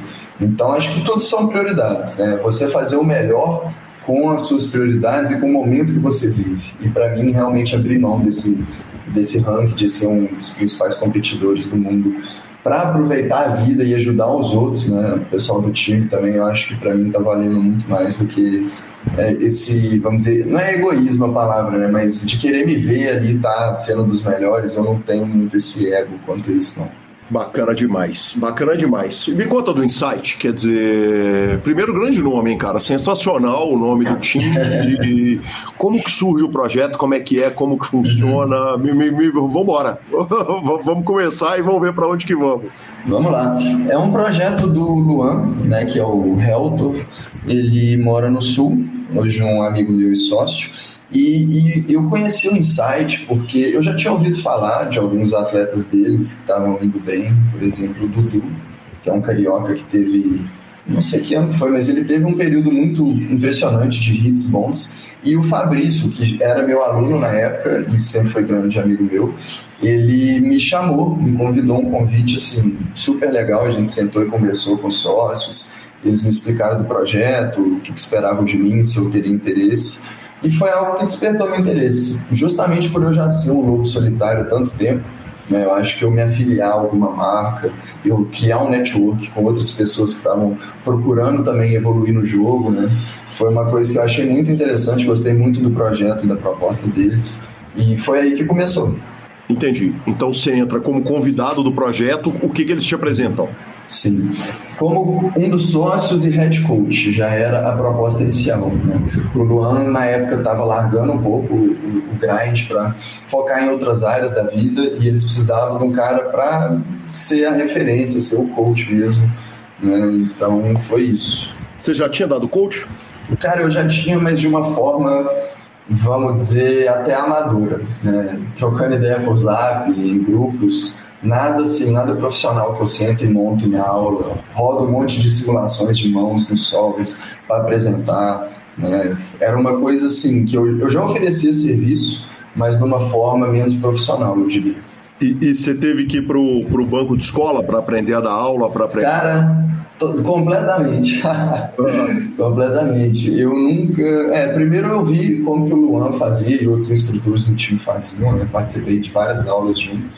Mas, cara, foi uma coisa que veio rapidamente, sabe? Eu acho que quando a gente tem, mesmo se a gente não tiver a didática, a experiência em ensinar, eu acho que a nossa experiência fazendo aquilo, jogando, né? Dá, desculpe trocadilho, dá vários insights né, para a gente passar para o aluno. Né? Então é aquela, é aquela velha, né? Tipo, a gente consegue mostrar vários atalhos né, para o aluno e, e, ajudar muito a evolução dele num prazo muito mais curto. Né? Eu acho que quem é experiente, mesmo se não for professor, nunca tiver sido, ele tem muito a acrescentar. Então cabe a ele buscar ali conhecimento sobre como ensinar, como passar aquilo para frente, e aí é uma coisa que vai naturalmente. Né? Eu acho que tem sido minha experiência. Espero que tenha, pelo menos, né? O feedback é muito positivo. e é uma coisa que eu gosto muito de fazer. O aluno também parece que sempre está satisfeito, então acho que é uma coisa que está indo bem. E no monte de jogador dá para ter número também, né? Além, de, além sim, do, feedback exato. dos malandros, dá para ir lá, né? O Pocket Fives, o Shark é, da turma. Sim, sim. Cara, é, é muito pretencioso eu dizer que está conectado, mas vamos pegar o exemplo do Bauru, que sempre foi um amigo meu, já tem uns 3, 4 anos que eu conheci ele. E a gente sempre conversou bastante do jogo, mas quando ele entrou com o Insight, que a gente começou a ter um contato mais próximo, ele teve o big hit da carreira dele, cravou o main event da Knockout Series no PS para 250k, né, já como aluno nosso trabalhando com a gente. Então, claro que né, os, sei lá, 10 anos que ele tem de experiência foi o que levaram ele até ali. Mas eu gosto de imaginar que a gente teve um dedo ali também ajudando ele a né, a chegar nesse, nesse highlight da carreira dele. Lúcio, qual é o tamanho do time? Cara, hoje a gente tem cerca de. Eu, não sei exato o número, não é muito uma área que eu atuo assim, é bem a fundo, mas eu diria que de 90 a 102 alunos. E para quantos alunos você dá aula diretamente? É, a gente tem os tiles, né? A gente separa em grupos. Hoje eu dou aula, somos eu, o PIV, agora o Bauru também vai ser efetivado como coach e a gente dá aula para 12 elites hoje. 12 jogadores, perfeito. Sim. Perfeito, bacana demais. Vamos falar um pouquinho do bracelete, Lúcio? Vamos. Cara, de repente o senhor, uh, eu, eu, volto naquela frase, né? Você fala o seguinte: nunca almejei W Cup, nunca almejei desculpe, bracelete, essas coisas, e de repente numa WSOP que o Brasil tava voando, né? Uma, uma coisa Sim. absolutamente extraordinária você, logo no evento número 9, já puxa, se não me engano, naquela série, 4 de 9 braceletes é, brasileiros com resultado Sim. incrível. Foi, Foi o 525 No Limit Hold'em Super Stack, Super Stack Turbo Bounty. Foi em 12 de agosto de 2021 para 91 mil dólares. Sendo que no dia 4 de setembro você fica em quinto no 777, né, no, no Lucky Sevens. Conta para mim a respeito do bracelete, da importância, da loucura, da energia e depois nós vamos chegar na mão do melonho, tá? Mas eu queria que você contasse para mim um pouco a respeito desse, dessa glória que é atingir o bracelete, uh, uh, pra, especialmente como você disse, né, para um cara que tem time, que faz diferença, né, que, faz, uhum. que tem um peso enorme puxar Sim. um bracelete do WSOP. Sim, vamos lá. Uh, ah, para ser bem sincero, velho, você só sente essa como é que fala, esse glamour, essa conquista depois que você ganha, né? Claro, é o sonho de muita gente. Eu, particularmente, nunca fui muito apegado a esses grandes, sei lá, títulos, troféus. Eu sempre fui um cara que pensou mais em jogar bem e fazer uma vida boa com o jogo, né? Eu nunca sonhei em ser esse grande campeão de vários títulos. Então eu simplesmente estava jogando a grade do WSOP, também vendi ali acho que 30% para a galera, que foi uma grade bem cara. E nesse torneio, no comecinho ali, eu, eu tive que dar um rebuy, tomei uma bad, aí voltei. E cara, eu pilotei short a reta inteira, então tipo assim, nunca teve muita aquela expectativa, sabe? Eu sempre estava tomando as decisões ali, mas ainda tinha oito telas rolando. Era um torneio a mais, né? Normal. Claro que pagava bem, mas enfim. E aí, quando chega na FT, que eu entrei como acho que terceiro em fichas, algo assim, aí que meio que né, deu aquela estalada de dedo, opa, eu tenho a chance aqui de, claro, ganhar um dinheiro bom, mas ganhar o bracelete, né? Que é uma coisa especial que você não compete por isso todo dia, né? Você não tem essa oportunidade com quase nenhuma frequência. Mas, para ser bem sincero, eu acho que esse desapego por esse, por esse glamour, essas coisas, eu acho que me ajudou. Eu consegui jogar o meu jogo no FT, coloquei bastante pressão nos spots que, que apareciam, né? E, e também runei bem, obviamente. Mas é isso, foi uma caminhada de um passo por vez, sem muita expectativa. Né? Eu acho que, que é isso. É assim que eu procuro ver né? essas grandes retas para você não se cobrar muito, não sentir pressão. Acho que é por aí. Um torneio de 525 dólares na WSOP eu não conferi, mas imagino que seja um torneio de um dia só. Sim, sim. É, vai ser um dos dois, 2.300 entradas ou 3.200 entradas. Eu acho que 2.300 entradas teve. Entendi. Quer dizer, é um torneio de um dia só, na hora que você chega na reta final, onde que tá a galera do time, onde que estão os gringos que te acompanham a carreira, dizer, como é que foi essa reta final? Foi jogado isolado do mundo, foi com todo mundo na torcida, foi mandando WhatsApp? Cara, foi, foi jogada literalmente isolado do mundo, porque eu tava sozinho aqui na minha casa, as meninas estavam pra roça do Vô da Laura, que fica a três horas e meia daqui, né? Elas tinham ido na sexta, esse torneio foi no sábado, e eu não consigo. Não é que eu não consigo, eu prefiro não mexer em Discord, mexer em celular no, durante a minha sessão. Né? Uhum. Eu dou uma olhada ali, passa três horas para ver se está tudo bem, se alguém precisa falar comigo, algo importante e tal, mas o Discord mesmo eu, eu não abro. Né? Então, durante o grind foi foco ali, eu mexi no Zap para conversar com o Fabrício e outros amigos né? Eu estava com eles num grupo de zap, trocando ideia, não sobre as decisões, mas conversando ali sobre a reta, né? E tudo. E a galera, vamos, aquele, mandando aquela energia, né? Vamos dizer. Mas foi, foi só eu e, e as cartinhas mesmo. Aí depois que, que cravou, aí foi uma loucura. Meu, meu Discord tinha 300 mensagens. Os gringos lá, tava todo mundo, vamos, vamos, não sei o que, não sei o que. e aí, galera me ligando, e a galera aqui de Viçosa, não, vamos sair para beber, não sei o que. E foi uma doideira. É, e a realmente... resposta natural é óbvio que nós vamos sair para beber, porque eu não vou ou não. É, tá certíssimo. tinha, um, tinha um hambúrguer aqui que eu não consegui comer de tanta adrenalina que eu mandei ele e desci para casa do, do amigo e a gente tomou bastante Heineken até três e pouco da manhã. Ah, que coisa maravilhosa. Que hora que acabou o torneio? Cara, eu diria que umas 10, 11. Eu acho da noite da noite. Beleza, bacana demais, bacana demais. E, a, e, e, Dona Laurinha fica sabendo ou lá na roça não pega telefone? Lá pega, pega sim, mas ah, então tá justo. eu acredito que nessa hora ela já tinha ninado a Aurora e capotado. Ela ah, sabendo legal. só no outro dia de manhã. Que legal, que demais. O Fabrício me conta uma mão que tem um tanque do Melonho gigantesco. Uhum. Curioso que seja logo o Melonho, né? Que é um cara que é famoso por tancar e algumas vezes até excessivamente. Alguns jogadores uhum. se incomodam isso. Sim. Se você não se incomodar é. de contar a parada, afinal de contas, esse é um podcast de poker. Eu queria que você contasse com o máximo de detalhes possível. Vamos lá. Uh, nesse ponto do torneio eu devo ser, de novo, terceiro de oito, três de oito, e o Melônio acho que é o quatro de oito. Ele tem uhum. cerca de 30 e poucos blinds, ele abre o TG, eu defendo dama 10 off do Big. Ele devia ter 33, eu acho, eu tinha tipo 40 blinds.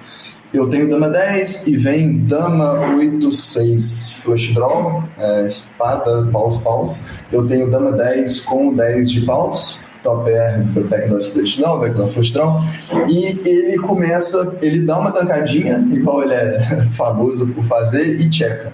Então, instantaneamente, quando ele checa, a gente já define o range para ele. Ele pode ter ali o middle pair, como um Ice 8, um, pode ter talvez um Ice Rei, o Ice Rei ele se veta muito, mas enfim, o range dele fica bem capado, né? Ele falta as melhores mãos e o range dele fica bem condensado ali em, em valor médio, pares médios, como o Ice 8, em Ice em Dama 86, o 99, o Vala Vala. É o range imediato que eu dou para ele. Então, basicamente, no turn vem um blank, eu acredito que um 3, sem completar nada, e a minha mão vale o nuts. Né? Realmente é isso, o range dele capado, eu tenho top air. E é um torneio bounty, então a gente já vai querer fazer um size que nos permita é, pegar todas as fichas no river, né? O SPR nessa hora tinha 5 no meio, tinha 30 para trás, SPR de 6. Então meu bet tem que ser ali perto de pote e talvez um, um overbet pequeno, que é o que eu faço. Eu vou para um size de 110%, eu acredito. Eu beto, sei lá, 5.8 ou 6 num, num pote que tem 5. Ele tanca e paga. E aí no River, eu acho que é um 5 também. É um 5 que completa o flush, eu acredito que é isso. Vem o, o terceiro pause. Né? Eu não estou preocupado dele ter flush, a maioria dos flush draws dele, a maioria não, diria que todos, já se beta flop, porque são flush draws fortes. Né? Ele está abrindo o range do TG, então ele tem um range bem forte. Então, minha mão continua valendo nuts. Né? O pote ali tem 18 blinds, eu acredito, ele tem 25 para trás, ou o pote tem 20 e tem 25. E, e é um torneio bounty, ele já tinha caçado bastante nessa reta, então ele tinha um bounty interessante. Então eu fico com o size de all-in, né? eu nem penso tanto, entro ali no time bank para fingir que tem decisão e chovo. E aí que ele começa, ele deve ter tancado isso que você disse, uns 5, 6 minutos. E foi engraçado porque quando passou de segundo minuto, eu meio que tinha certeza que, que eu tinha melhor mão e eu tava muito apertado, véio. então eu optei por ir no banheiro. e aí volto, o cara ainda tá tancando, e aí eu já tô assim, cal, cal, cal. E ele pensa, pensa e paga com par de valete, com o valete de pausa, eu acredito. Uhum. Sem o pause. Né? Que é aquela parte do range que a gente realmente dá para ele quando ele checa no flop. Né? Que é um call, acho que ok. Né? Acho que melhora com, com valete, valete, com valete pausa, obviamente. Mas é um call ok contra alguns regulares, né? Capazes de puxar o gatilho, você deve ter que pagar algumas vezes mesmo. Mas foi fundamental né, para a nossa arrancada e na reta final, depois disso eu virei tipo líder, né, e, e, foi uma mão muito importante. Eu acho que o Fabrício separou ela para a gente discutir, porque eu acho que são sizes que a galera às vezes não acha. Né? Então a galera, sei lá, beta dois terços no turn, meio pote ou dois terços river. Né? e saber identificar essa questão de, de extrair o máximo de valor contra o range capado é, é algo muito importante nessas redes, principalmente no account. Que bacana, eu adorei a expressão, já tinha caçado muito, quer dizer, o bom Tava saboroso. Exatamente. Maravilhoso, maravilhoso. E aí, logo no dia 4 de setembro, quer dizer, menos de um mês depois, você pega uma quinta uhum. colocação no Lucky Sevens para 53 mil dólares. Óbvio que uma forra delícia, mas dá uma decepçãozinha você chegar perto, sentir o cheiro do segundo bracelete e não puxar? Cara, esse foi das maiores decepções do ano, eu diria, porque Cara, modéstia à parte, claro, tava runando bem, mas nesse torneio eu joguei muito bem. Eu passei bluffs cruciais, eu cheguei a revisar depois com a turma. Eu passei bluffs cruciais e eu peguei um, um, uma skillzada, eu diria, de um reg, que eu não vou citar nome, não tem porquê. Mas assim, tudo tava conspirando, né, pra eu chegar bem, pra eu o, pra chegar perto do, do segundo bracelete. E eu acabei caindo numa mão muito triste contra um regular, o Ora Adrian Adrian, não sei o que, acho que ele é belga. Adrian Matheus não, se for... Não, não, não. Seria espanhol, não, né? Ah. Não, é, não é tão bom quanto esse Adrian, não, mas um, um regular ali de mid high stakes. Que eu era, acho que, terceiro de 5 na FT e tinha 30 blinds. Eu limpo o Dama 9 do Small, ele me pune 3.2x, eu, eu pago, eu tenho que defender essa parte. E vem Dama 4 e 2, ele beta meio bot, que já é um size alto, né? Os alarmes já começam a disparar, mas eu tenho que pagar. E no Tani vem um, um 9, não, 9 não, senão eu faria dois par, vem um 10, e ele chova. É, parecido com a minha jogada com o Melonho, ele chova pote meio, 120, 130% pote. E é uma situação muito chata, mas eu, eu já tinha informação dele que ele é muito agressivo e vai ter combo draws, vai ter bleefs. Então eu acabo conferindo com Dama 9. Teu 9 não é tão atrativo, mas acho que ainda tem que defender o boot top pair. E ele tem 4 e 2 off-suit, então ele me isolou com a parte, vamos dizer, de blefe do range dele, né, o lixão que é o 4 e 2 off, e flopou dois pares contra o meu top pair. E, cara, foi, foi bem triste, porque eu meio que um cooler, eu acho que é difícil escapar contra o regular agressivo. E a FT tava muito boa. Eu acho que nessa hora o Mike Watson, o Sir Watts, para quem conhece, ele tinha acabado de cair. Posso estar errado, talvez ele caiu quarto, mas acho que ele caiu sexto. E ele era o melhor jogador da reta disparado. Os que ficaram, dois ali eram meio que desconhecidos. E um era um regular mediano e o outro é esse Fora Adrian, que é um regular bom, eu diria. Então tava uma reta muito boa, eu tava jogando bem, tava gostando do, do jogo. E foi de quebrar o coração mesmo, mas é, faz parte. Né? É do jogo, é do jogo, é do certamente. Jogo. Uh, a WSOP, o Field fica uma delícia, quer dizer, o fato de valer o bracelete uhum. torna ele diferente de, de séries importantes no Party Poker, no Poker Stars, no, uhum. na própria Natural Weight. Uh, o, o Field é diferente por valer bracelete?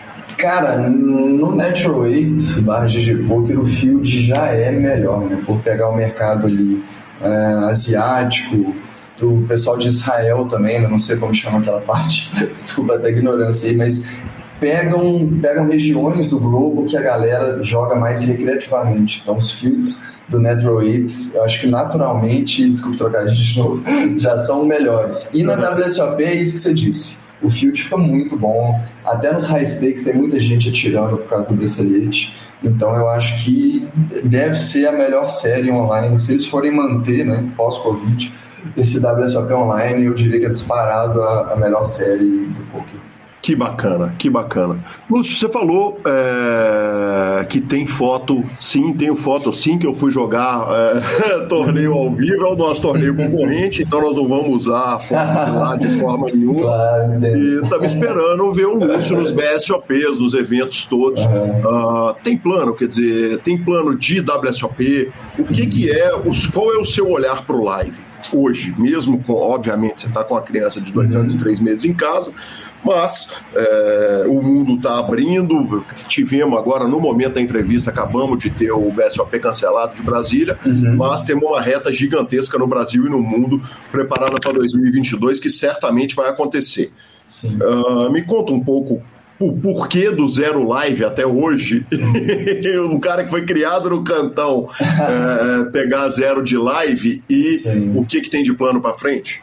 Sim. Cara, eu acho que dois, dois fatores. O primeiro que eu não sou grande fã de live poker. Eu gosto de live poker se tiver os meus amigos, que é o caso do Cantão, se for ali um happy hour, lazer, cervejinha, resenha, aí você pode me chamar, eu vou até segunda-feira de manhã. Mas na questão de jogar, principalmente torneios ao vivo, eu adoro jogar cash. Se você me chamar para um cash ao vivo caro, uh, pode ser que eu não conheça ninguém, eu vou gostar. É, eu acho que joga adrenalina lá em cima, desperta muito meu aspecto competitivo. Agora, torneios ao vivo eu acho algo muito monótono. Só a retinha final ali que, que eu acho que vale a pena. Então, basicamente, eu só viajo para jogar live se for uma viagem que me interessa também off-poker, por exemplo, o SOP, que eu fui no ano passado.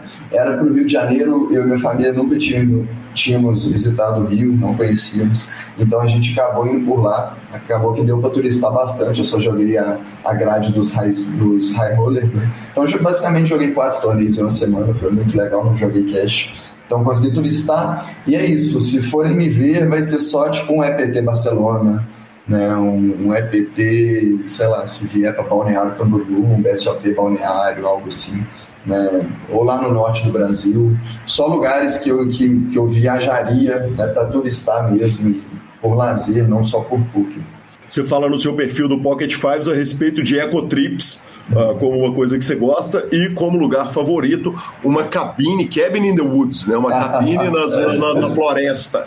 É, vai dar para jogar? Já tem algum lugar que você olhou e falou o seguinte, cara, quem sabe dá para eu fazer uma, uma viagem ecológica? Claro que com o bebezinho agora fica mais difícil. Mas qual é o estilo de poker que dá para olhar na natureza selvagem ali para o Cara, nós, filme, inclusive, é dos meus favoritos.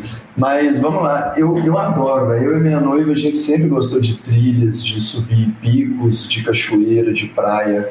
Então, uma viagem para esses fins, para mim, é infinitamente melhor que ir para Las Vegas para ficar no cassino 10 horas jogando poker. É algo que, assim, não entra na minha cabeça como que a galera vê graça nisso, mas cada ser humano né, é uma é criatura muito interessante. E sobre Cabin in the Woods, é uma brincadeira que a gente faz porque eu moro no condomínio que é literalmente no meio de uma mata bem grande e tem uma trilha que a gente até leva a nossa menina para passear desde que ela era recém-nascida.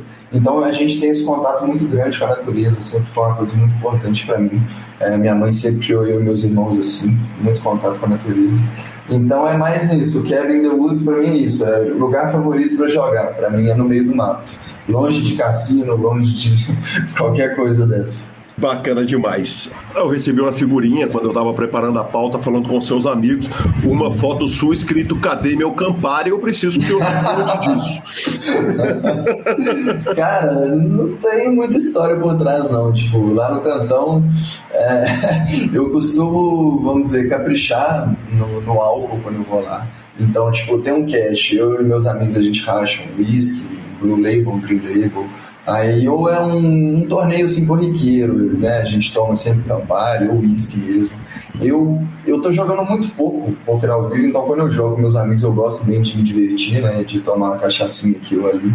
então é isso. É, sobre esse Campari não tem nada especial, não. É um dia que a gente tá tomando Campari, ele tirou uma foto minha, fez uma. que eu tava numa pose engraçada, né? Então foi mais aquela zoeira, zoeira básica mesmo. Bacana demais. E por último, a gente tem uma tradição de perguntar a respeito do nick dos jogadores. E o seu nick é Wizard of As, né? Uhum. com AZ. E, e que em inglês pode ser interessante, pode ser visto de forma até pejorativa, né? Pode ser uh, como S, talvez, e tal. Os gringos brincaram, quer dizer, de onde que vem esse nick? E já houve bullying a respeito disso, especialmente vindo um jogador brasileiro. Cara, eu deixei com Z, AZ, justamente para não ter essa confusão com, com bunda, né? Porque se fosse AS, né, deixaria a porta aberta. Mas, cara, não tem também. Gostaria de ter uma história super legal sobre o Nick, mas não tem. Eu achei um Nick massa.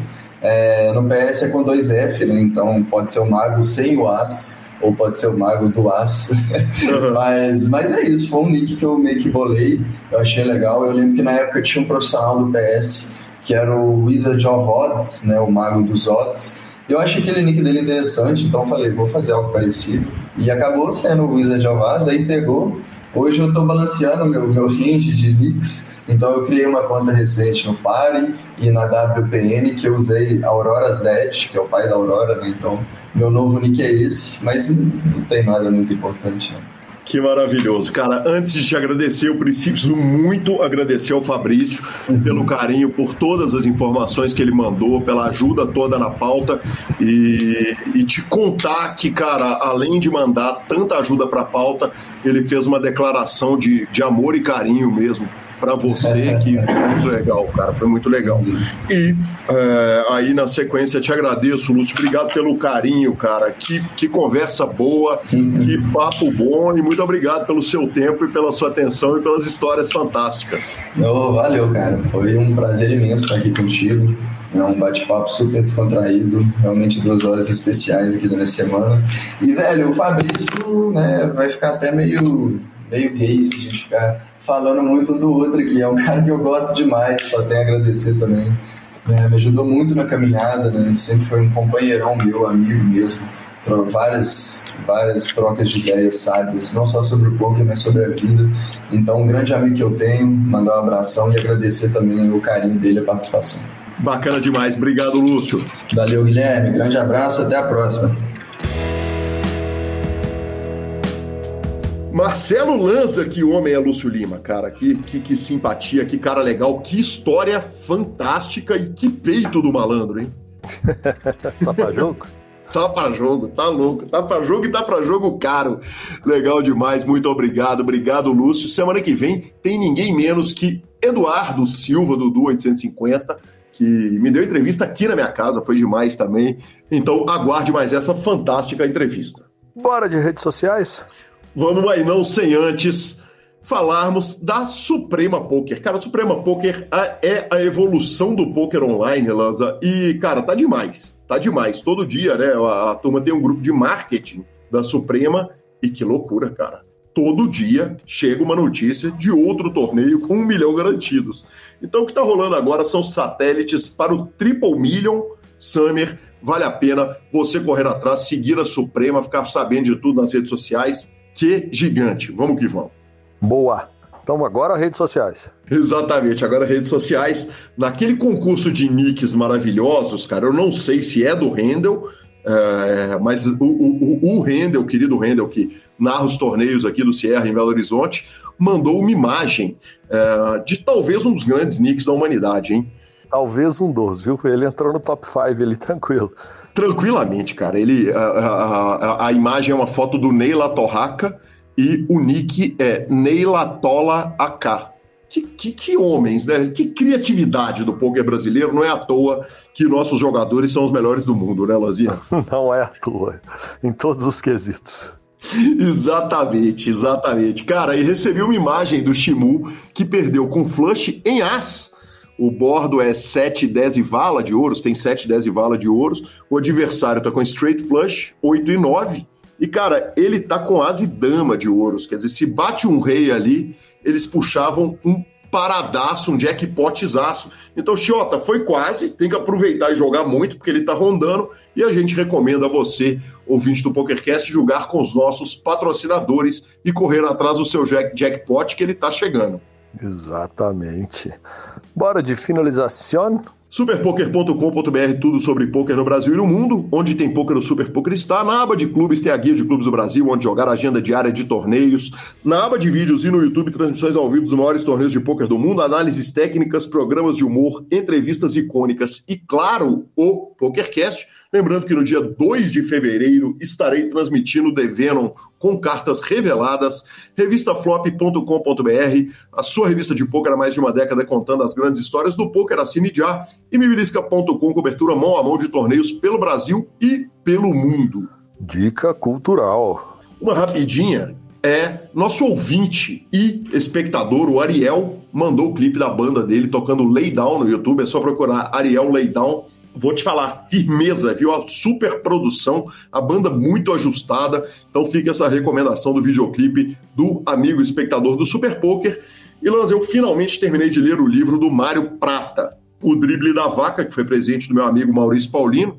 E eu falei que finalmente terminei, mas nem é tão finalmente, não, porque eu comecei a ler o livro outro dia e não dá para parar. O livro é absolutamente sensacional. O Mário Prata contando como foi, ele criou uma fantasia, uma história que mistura fantasia e realidade uh, ah, para contar como que o futebol foi inventado, cheio de trocadilhos, cheio de ideias legais. O livro é nota 10 se você gosta de ler e você gosta de futebol, compre o Drible da Vaca de Mário Prata. Se você só gostar de futebol, já vale a compra, se force a ler, que esse livro é demais. Sensacional. Cara, eu finalmente vi o, o Eternos, que eu tanto falei aqui, que antes de, de, sair, depois falei que estava no Disney Plus, e falei, falei, falei, e eu vou começar a não falar mais antes de eu ver o filme, porque ele é bem meia boca, viu? Filme bem meia boca, talvez um dos piores filmes dos últimos anos da Marvel aí. E tomara que ela não repita esse caminho. Confesso que eu fiquei bem decepcionado ali. Tipo, eu vou gostar de super-herói de todo jeito, pela diversão você vai ver, mas nem de longe ele atinge picos de expectativa igual eu tive para assisti-lo. Então vamos pro próximo e tomara que seja melhor. É, em sua defesa, você indicou também o Matrix, que aparentemente foi muito ruim, pelo que falaram, mas você indicou também o Homem-Aranha, que não é exatamente o meu, o, o, o meu gosto, mas que a, a turma ficou enlouquecida, né? enlouquecida, mas não podemos errar todos também, né? é muito justo. arroba aqui Calil, arroba Lanzabaia, são os nossos Instagrams e Twitters. Lembrando que o PokerCast é trazido a você por Bodog. Crie sua conta no Bodog pelo link abaixo. Suprema Poker, a evolução do poker online, Stars Club e Pay for Fun, pagamentos online com praticidade e segurança. Procure o Super Poker no Spotify, Deezer, YouTube, Amazon Music, Podcast Players. Nos indique, nos dê cinco estrelas, especialmente você que ouve no Spotify. E a edição é do fantástico Rodolfo Vidal. Um grande abraço a todos e até a próxima semana. Valeu!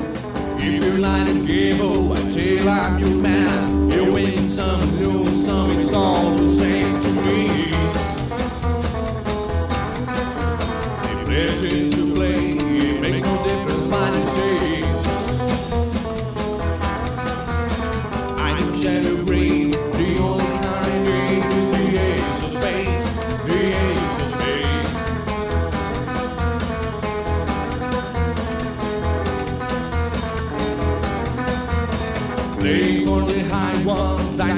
and apple, it gone with the flow. It's all